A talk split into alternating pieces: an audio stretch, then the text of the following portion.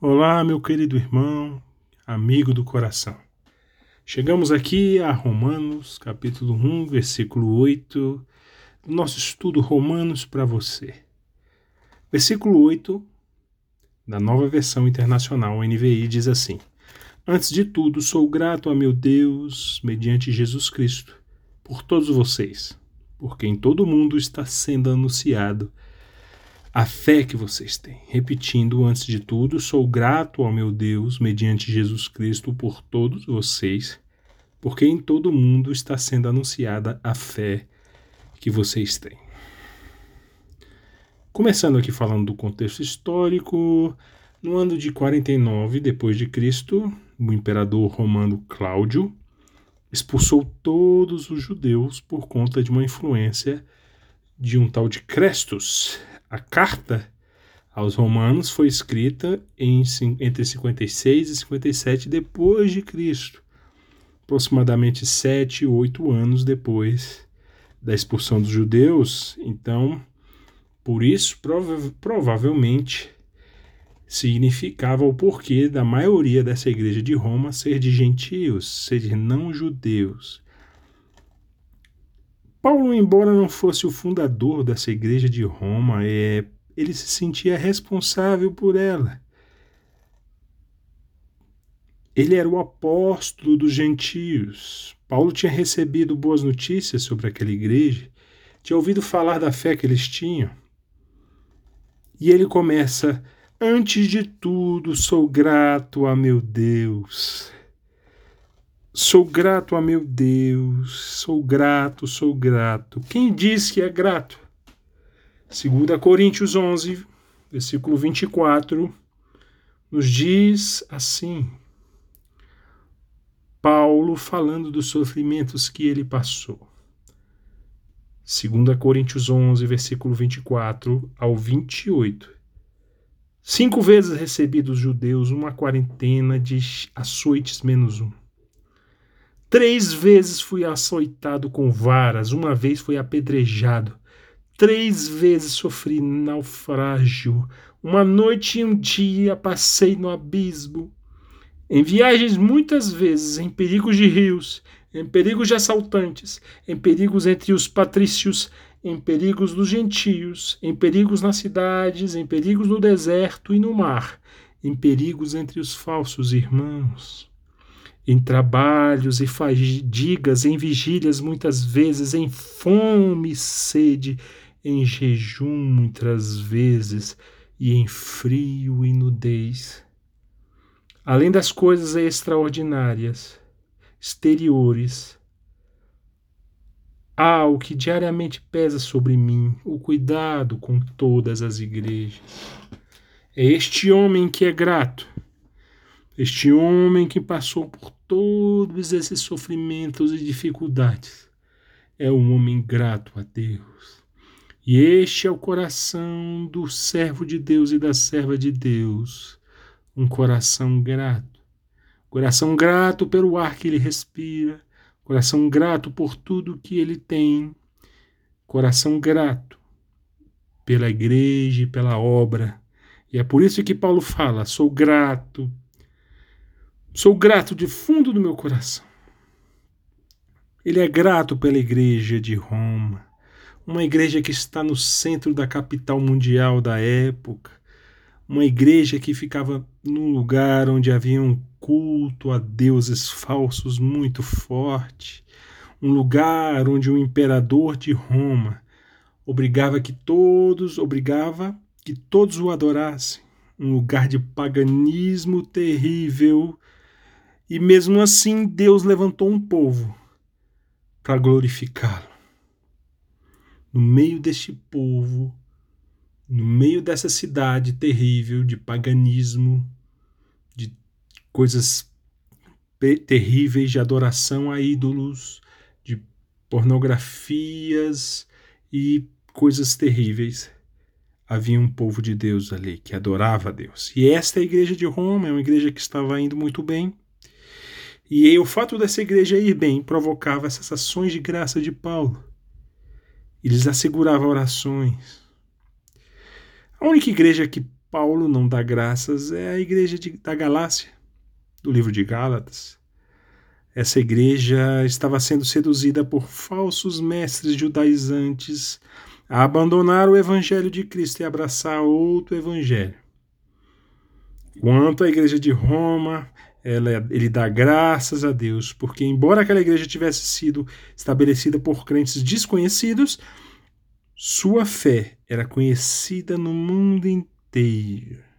Quando dizemos que essa igreja foi estabelecida por crentes desconhecidos, nós estamos dizendo aqui que não foi Paulo quem a fundou, muito menos Pedro, como é dito por aí, em outras vertentes do cristianismo, de que foi Pedro que fundou a igreja de Roma, não.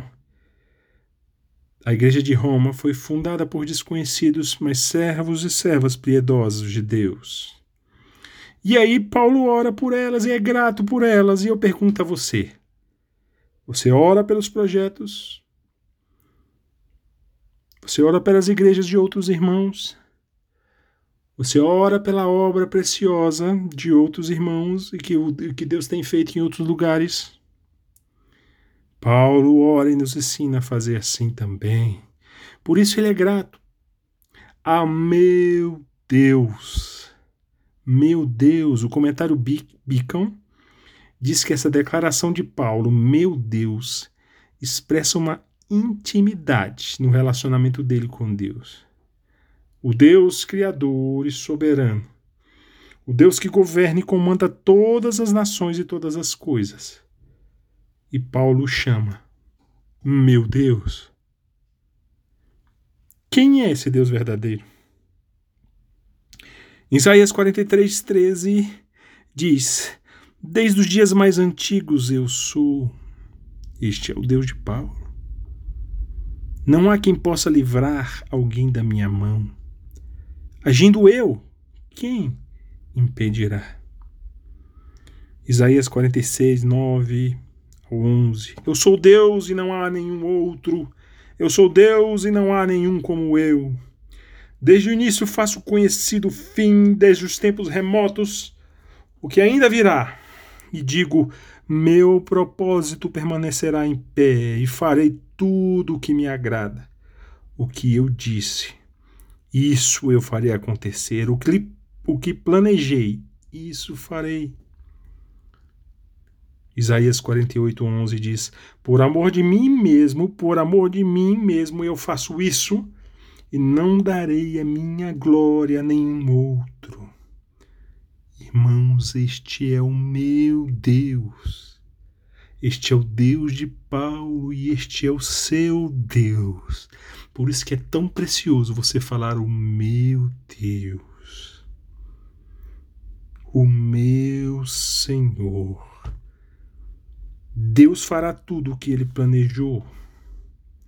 E todo o propósito de Deus será cumprido na terra tudo que Deus planejou para você, tudo que Deus tem de propósito será cumprido, porque Ele é o Deus, Ele é o seu Deus. Nabucodonosor, o grande confessor, chegou e confessou humildemente. Em Daniel 4, versículo 34 e 35, registram Nabucodonosor dizer humildemente sobre Deus: o seu domínio é um domínio eterno, o seu reino dura de geração em geração. Todos os povos, povos da terra são como nada diante dele. E ele age como lhe agrada, com os exércitos dos céus e com os habitantes da terra. Ninguém é capaz de resistir à sua mão ou dizer-lhe: O que fizeste? Outro grande rei falou também, Dário, rei dos Medos e dos Persas. Olha o que ele falou, registrado em Daniel 6, 27, 20, 26 e 27. Pois ele é o Deus vivo e permanece para sempre, o seu reino não será destruído, o seu domínio jamais acabará. Ele livra e salva, faz sinais e maravilhas nos céus e na terra.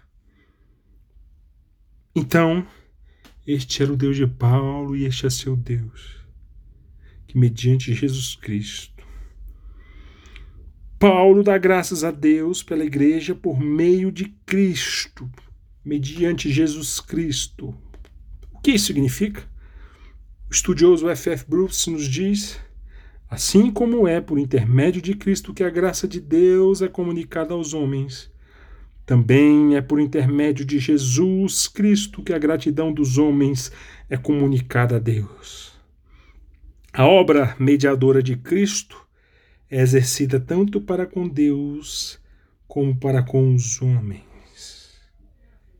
Note que o texto nos fala mediante Jesus Cristo. Mediante Jesus Cristo.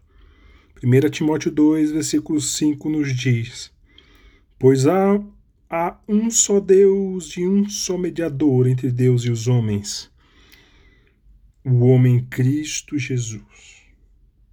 Querido irmão, Jesus é o caminho para Deus e ninguém pode ter acesso ao Pai senão por Jesus. Jesus é a porta do céu e ninguém pode entrar no paraíso senão por ele. Jesus é o advogado justo e ninguém poderá ser absolvido no tribunal de Deus senão por ele. Jesus é a escada mística de Jacó que liga o céu à terra. Jesus é o sumo sacerdote. E ninguém pode oferecer um sacrifício perfeito e eficaz por nós senão ele. Jesus é o intercessor legal junto ao Pai. E ninguém pode ficar livre das acusações terríveis do diabo, senão por Jesus. Jesus, por meio de sua morte, abriu para nós um novo e vivo caminho para Deus. Por meio de Jesus, nós temos livre acesso ao trono da graça. Deus estava em Cristo reconciliando consigo o mundo. Deus não lançou sobre nós os nossos pecados, não. Senão nós não seria terrível, não suportaríamos. Ele lançou sobre Jesus. Na cruz, Jesus pagou completamente a nossa dívida. Finalmente, Deus depositou em nossa conta a completa justiça de Jesus. Agora não pesa mais nenhuma condenação sobre você, irmão, porque Jesus Cristo, o amado de Deus, libertou você da condenação dos seus pecados.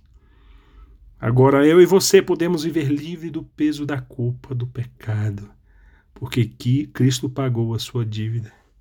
Por isso que é meu Jesus Cristo, mediante Jesus Cristo, e Jesus é o nosso mediador. Não há mais ninguém, irmão. Jesus é o único mediador. Não há santo ou santa, é só Jesus.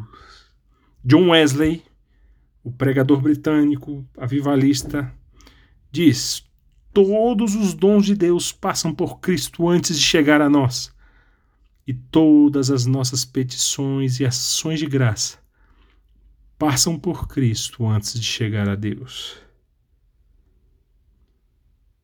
Continuando no versículo: Em todo o mundo Evidentemente que em todo o mundo era todo mundo conhecido da época. No caso, o Império Romano, o Mediterrâneo. Não é? Aqui não se fala da China, nem de outros locais onde o evangelho ainda não tinha chegado. E o último trecho é: está sendo anunciado a fé que vocês têm. Querido e querida irmã, a igreja é o povo que dá testemunho de Deus, de Jesus dá testemunho da sua fé. A igreja não é apenas chamada do mundo para ser propriedade de Cristo, mas ela é enviada de volta ao mundo para ser embaixadora de Cristo. Por ser embaixador de Jesus, você representa o país celestial e você tem que dar testemunho da sua fé. Agostinho de Pona diz: o cristão é um aleluia de, da cabeça aos pés porque no meio dessa sociedade barulhenta, ruidosa e dispersiva, está sendo anunciada a fé que vocês têm. No meio de toda essa confusão, o crente está dando glória a Deus. No meio de todo esse barulho, o crente está dando aleluia e dando testemunho da sua fé, porque ele sabe que a eternidade o espera. Irmão querido, pregue a palavra, testemunhe Cristo.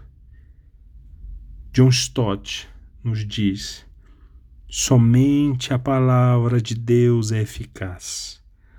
Ela é como um martelo e ela despedaça, despedaça a rocha dos corações obstinados. Como um fogo, a palavra de Deus queima e purifica. Isso era o que tínhamos para o versículo 8 de Romanos 1.